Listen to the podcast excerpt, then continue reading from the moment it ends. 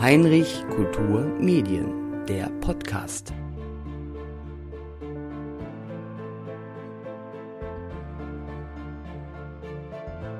Konrad von Wasserburg ist eine interessante Person des Mittelalters.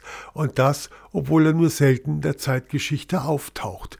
Meist dann, wenn es etwas zu beurkunden galt oder er einen Streit anzettelte oder drin verwickelt war. Der Historiker Max Spindler fällte über ihn dieses Urteil. Unsichere Lichter und Schatten huschen über sein Charakterbild. Die ganze Kraft seines Geschlechts scheint sich in ihm nochmals zu sammeln, um sich in Leidenschaft und Gewalttätigkeit zu verzehren. Er war ruhelos und wankelmütig und vermochte sich inmitten einer sturmbewegten Zeit nicht zu behaupten. In einem fundierten Vortrag warf der Geschichtskoordinator des Landkreises Mühldorf beim Heimatverein Wasserburg Licht auf diesen Konrad von Wasserburg, der übrigens noch nicht mal einen Wikipedia-Eintrag hat. Daniel Baumgartner auf die Frage, was das 13. Jahrhundert denn für eine Zeit gewesen sei. Es war eine Zeit, die von zahlreichen Konflikten geprägt war, also auf verschiedensten Ebenen, aber natürlich am bekanntesten oder am, und am markantesten auch äh, die immer wieder aufflammenden Konflikte zwischen den beiden Zentralgewalten, also dem Königtum, Kaisertum auf der einen Seite und dem Papsttum auf der anderen Seite, das immer wieder zu großen Auseinandersetzungen führt und auch alle anderen Ebenen natürlich mit reinziehen. Jetzt haben Sie Herrn Konrad von Wasserburg als Randfigur der Geschichte beschrieben und gesagt, er taucht immer mal wieder auf und dann gibt es Krawall. Ja, also es ist sehr auffällig und so wurde er auch oft von der Geschichtsschreibung bewertet, dass der Konrad von Wasserburg also diese Bezeichnung als Randfigur natürlich im Verhältnis zu den Zentralgewalten und zu den größeren ähm, adligen Figuren, also zum einen Kaiser und Papst, aber auch jetzt die Herzöge, der bayerische Herzog zum Beispiel, da ähm, habe ich ihn jetzt eher am Rand verortet.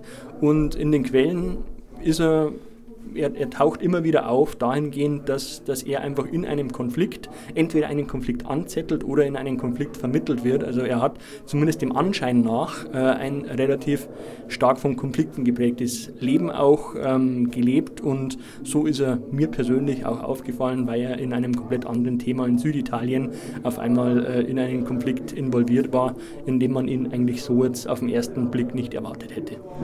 Er hat sich auch nicht gescheut mit der hohen Geistlichkeit also mit Bischöfen sich auseinanderzusetzen. Bischof von Regensburg, Bischof von Passau, den hat er, glaube ich, gefangen genommen. Das ist richtig, ja. Also er ist durchaus öfters mal ähm, und auch schon sehr früh in seiner Lebenszeit äh, mit dem einen oder anderen Bischof aneinander geraten. Also der Passauer Bischof, da gab es immer mal wieder Auseinandersetzungen oder Schwierigkeiten, was die Burg Fichtenstein angeht. Äh, auf der anderen Seite hat er 1230 auch den Passauer Bischof, der da als Bote für den bayerischen Herzog ähm, fungiert hat, gefangen genommen und ihm sein Hab und Gut abgenommen. Ähm, also ja, es, war, es hat schon öfters mal Auseinandersetzungen gegeben, nicht nur mit dem Passauer, also auch mit dem Regensburger Bischof gab es hin und wieder mal ähm, Schwierigkeiten, die sogar einmal zur, ähm, zur Acht geführt haben für ihn. Allerdings muss man dazu sagen, diese Auseinandersetzungen sind in der Regel immer wieder irgendwie gekittet worden. Also wir finden ihn meistens später dann auch mal wieder im Umfeld dieser Bischöfe nachweisbar. Also da scheint sich auch trotz Konflikten dann doch ähm, immer wieder auch Frieden oder zumindest äh, ein, eine Stabilität eingestellt zu haben. Wenn ich das richtig äh, memoriere, dann hat er ja Friedrich II. auch begleitet. Dann hat er aber trotzdem von Friedrich II. 1232 die Reichsacht bekommen. Was war da die Ursache?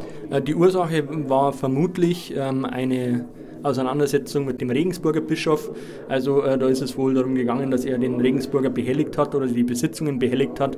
Der Regensburger Bischof war damals ein enger Gefolgsmann, Vertrauter von Friedrich II. und konnte wohl erwirken, ähm, dass Konrad von Wasserburg und einige andere, er war nicht allein, ähm, da in Reichsacht gesetzt wurden. Allerdings muss man auch festhalten, das hat wohl nicht allzu lange ähm, gehalten. Also schon 1234 finden wir Konrad von Wasserburg und den Regensburger Bischof wieder in guten Einvernehmen tatsächlich, also sogar mit einer Art Bündnis. Deswegen hat sich das wieder geregelt. Lange vor seinem Tod hat er auf einmal angefangen, seine Besitzungen zu verschenken.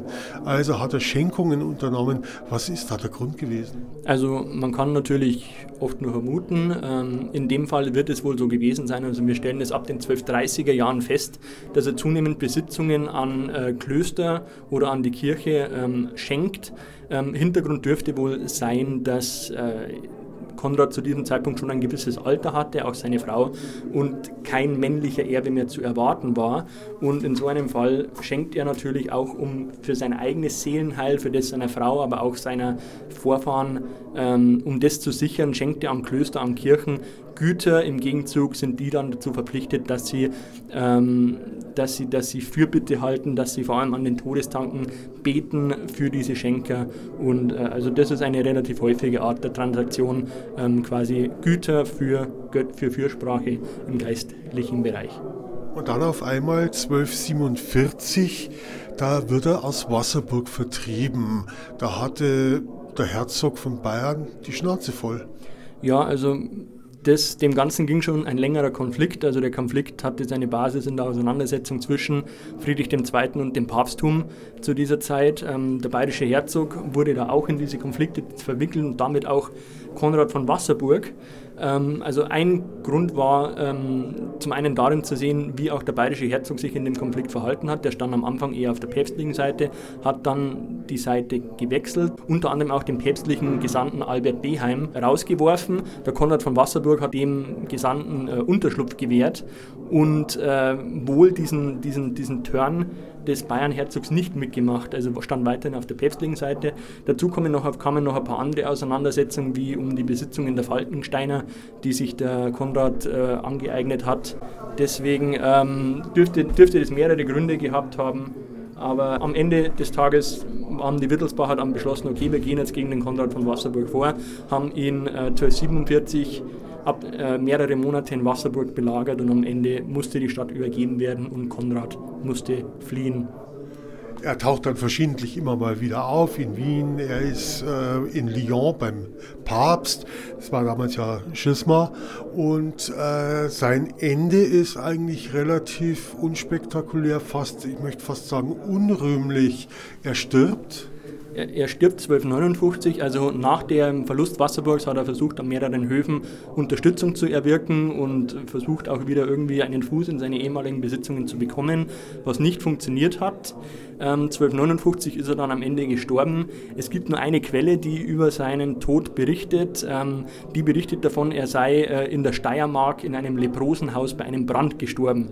Also äh, es ist kann als unrühmlich bezeichnet werden, aber trotzdem schon, also nicht unspektakulär, würde ich jetzt tatsächlich sagen, weil das ist jetzt kein alltäglicher Vorgang, dass jemand, ein, ein Graf, ein ehemaliger Graf oder ein nach wie vor vom Titel her ja Graf, in einem Leprosenhaus beim, Brand, beim Brand stirbt. Also ähm, schon ein, ein etwas seltsamer, ein etwas ähm, außergewöhnlicher Tod für eine recht außergewöhnliche Gestalt des hohen Mittelalters.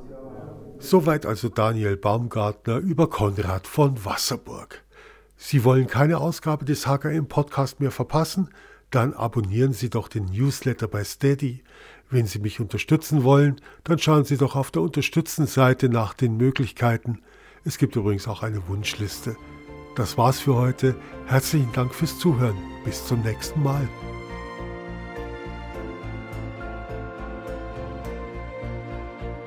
Und das war's schon wieder bei Heinrich Kulturmedien, der Podcast. Vielen Dank fürs Zuhören.